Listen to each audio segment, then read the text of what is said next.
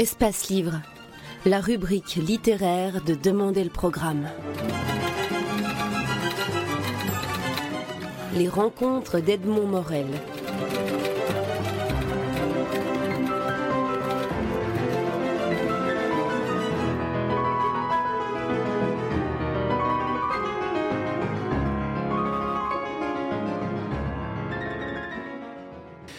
William Cliff, vous venez de, traduire les, sonnets de, Shakespeare qui sont publiés aux éditions du, hasard et que vous lisez au théâtre, au théâtre poème.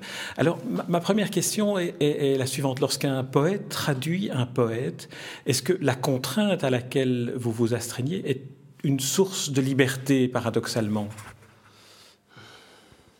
Oui, parce que donc. Euh, le, fait d'être porté par cette forme fixe, euh, donc j'ai pris exactement la forme de, William Shakespeare. Je pense que c'est la première fois que ça se fait en français. Donc je respecte exactement son schéma strophique. Eh bien, oui, je suis porté.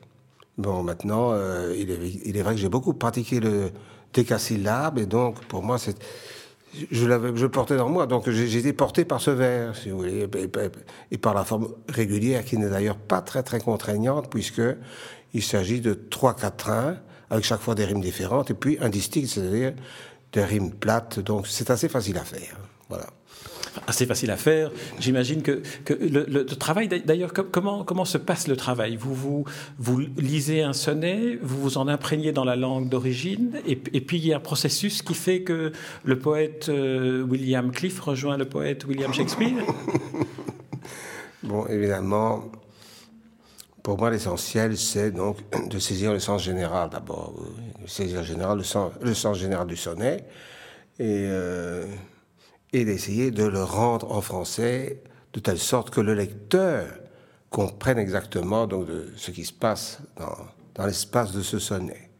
Parce que si vous, si vous voulez faire une traduction littérale, alors là, vous, vous n'en sortez pas. À moins que de faire une traduction en prose il y a eu quelques traductions en prose, notamment celle de Messiaen. André Messiaen, je pense, on m'a dit que c'était le, le, frère d'Olivier Messiaen, qui a fait une traduction intégrale de Shakespeare. Je ne sais pas si vous connaissez cette traduction. Je connais celle de François-Victor Hugo, pour le fils de Victor Hugo pour le théâtre. Oui, effectivement. Je pense qu'il a traduit aussi les sonnets, mais je ne connais, connais, pas sa, connais pas sa traduction des sonnets.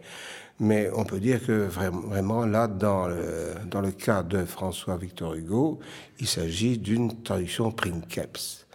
Et je ne sais pas si ce que j'avance est vérifié ou vérifiable, mais je crois que le séjour donc du fils de Hugo à Guernsey a permis, lui a permis d'avoir l'aide de certains Anglais qui connaissaient probablement cette œuvre de certainement donc l'œuvre du grand du grand William.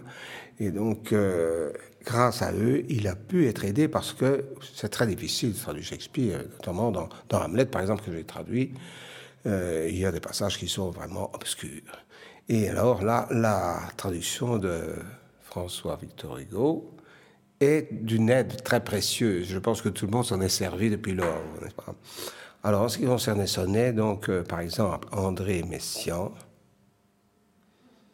fait une traduction en prose. Et il traduit chaque quatrain, je parlais donc de trois quatrains d'un estique, il traduit chaque quatrain pour en rendre compte en prose d'une façon complète. Ce qui conduit à un texte assez long, chaque fois, pour chaque quatrain, vous comprenez, c'est chaque fois de la prose. Mais moi, euh, j'avais un projet tout à fait différent, c'est-à-dire d'essayer de rendre la nervosité qu'il y a dans ces sonnets. Il y a une nervosité, une vitesse extraordinaire. Et été très heureux quand l'éditeur m'a dit, mais c'est extraordinaire, parce que d'habitude, dans les traductions qu'on nous donne de Shakespeare, c'est beaucoup plus long que dans le texte original. Et ici, c'est presque plus bref que dans le texte original. Donc, c'est pour vous dire que j'ai bien voulu rendre cette, cette, vitesse, cette nervosité qui est là.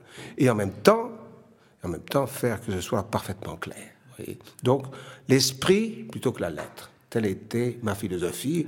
Et telle est ma philosophie dans toute traduction de l'anglais d'ailleurs, parce que vous savez que l'anglais est très monosyllabique. Et donc, on peut ajouter des, adjectifs sans, hein, sans, que ça nuise, sans, que ça alourdisse. Mais si vous traduisez le mot à mot en français, ça fait des chaînes d'une longueur insupportable. Donc, je n'ai pas hésité à couper, oui, couper des adjectifs qui sont, qui sont là un peu pour le remplissage, pour arriver au bout des cadres de syllabes en anglais et dont on n'a pas besoin en français. Est-ce que, est que, vous vous souvenez de, euh, si on prend par exemple un sonnet, est-ce que vous vous souvenez de la manière dont, le, le, moment où vous arrivez à, une traduction, un vers auquel vous vous dites là je suis arrivé au plus loin que je pouvais arriver, je suis arrivé vraiment à, l'aboutissement de la traduction. Ça, ça, se passe après plusieurs tentatives? Donc, euh, si je peux dire en quelques mots ce qui m'a conduit à essayer de traduire ces fameux sonnets, c'est que j'avais un ami qui est professeur à la faculté de, Besançon, qui avait fait une traduction complète donc de, ces sonnets sur l'ordre de son lecteur de chez Gallimard, Jean Grosjean. Je pense que Jean Grosjean se voulait se moquer de lui, mais enfin soit. Il a tout simplement obéi à son maître, entre guillemets, et donc il a entrepris une traduction en alexandrin cette fois. comme un certain Malaplate a fait aux éditions euh, de poche. Il y a une édition de poche donc dans la collection des livres, des, livres de poche des sonnets de Shakespeare et qui est intéressante parce que donc euh, toute traduction est intéressante évidemment pour surtout il y a des sonnets qui sont difficiles notamment le les sonnets 67-68 là j'avance une traduction qui est une interprétation oui, et qui est euh, et qui est parce que j'ai interrogé justement ce traducteur dont je vous parle de Besançon pour savoir, parce que lui, il a fait vraiment une. Euh, le 67, on l'a sous les yeux dans la version anglaise à gauche et française à droite. Alors. J'ai des lunettes plus 1, si vous voulez. Oui, merci.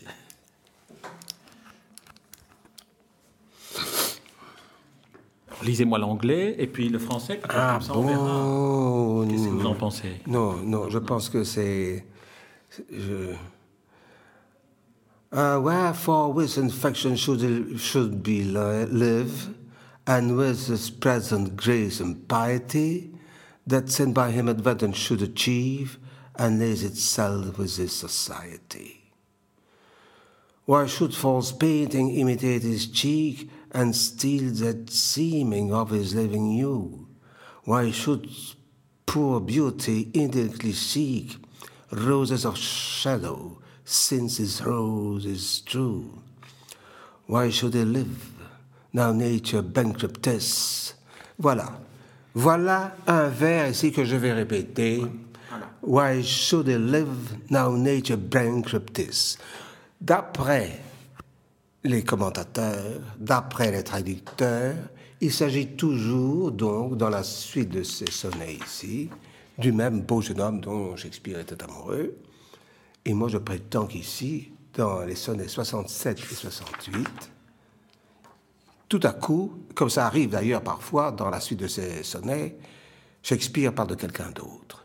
C'est pour ça que dans, ma traduction originale, j'avais mis des parenthèses pour bien montrer qu'ici, tout à coup, il parle de quelqu'un d'autre. C'est pour ça que j'avais interrogé cet ami de Besançon pour lui dire, mais de qui parle-t-il? Parce qu'il est évident qu'il ne parle plus du jeune homme.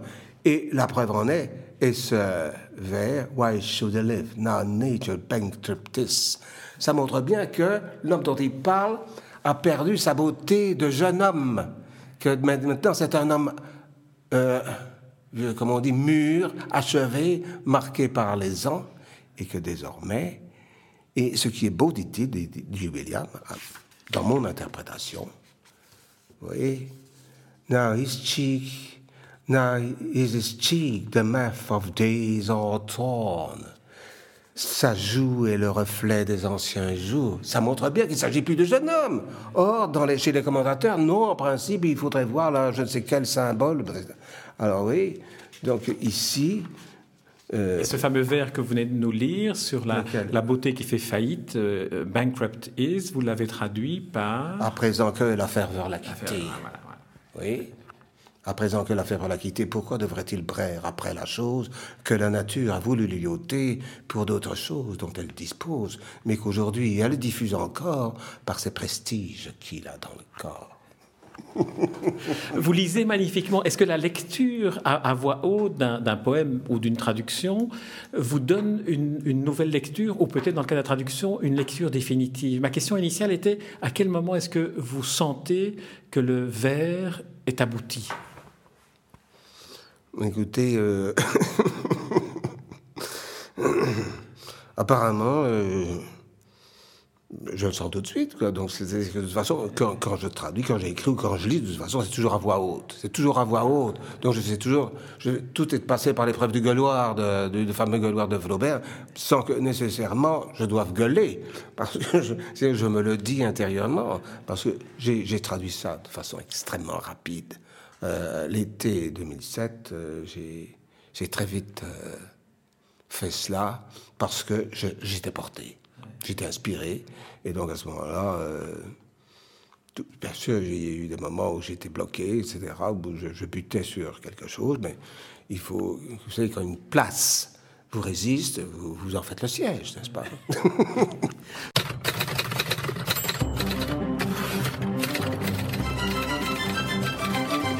Espace Livre, la rubrique littéraire de Demander le programme. Les rencontres d'Edmond Morel.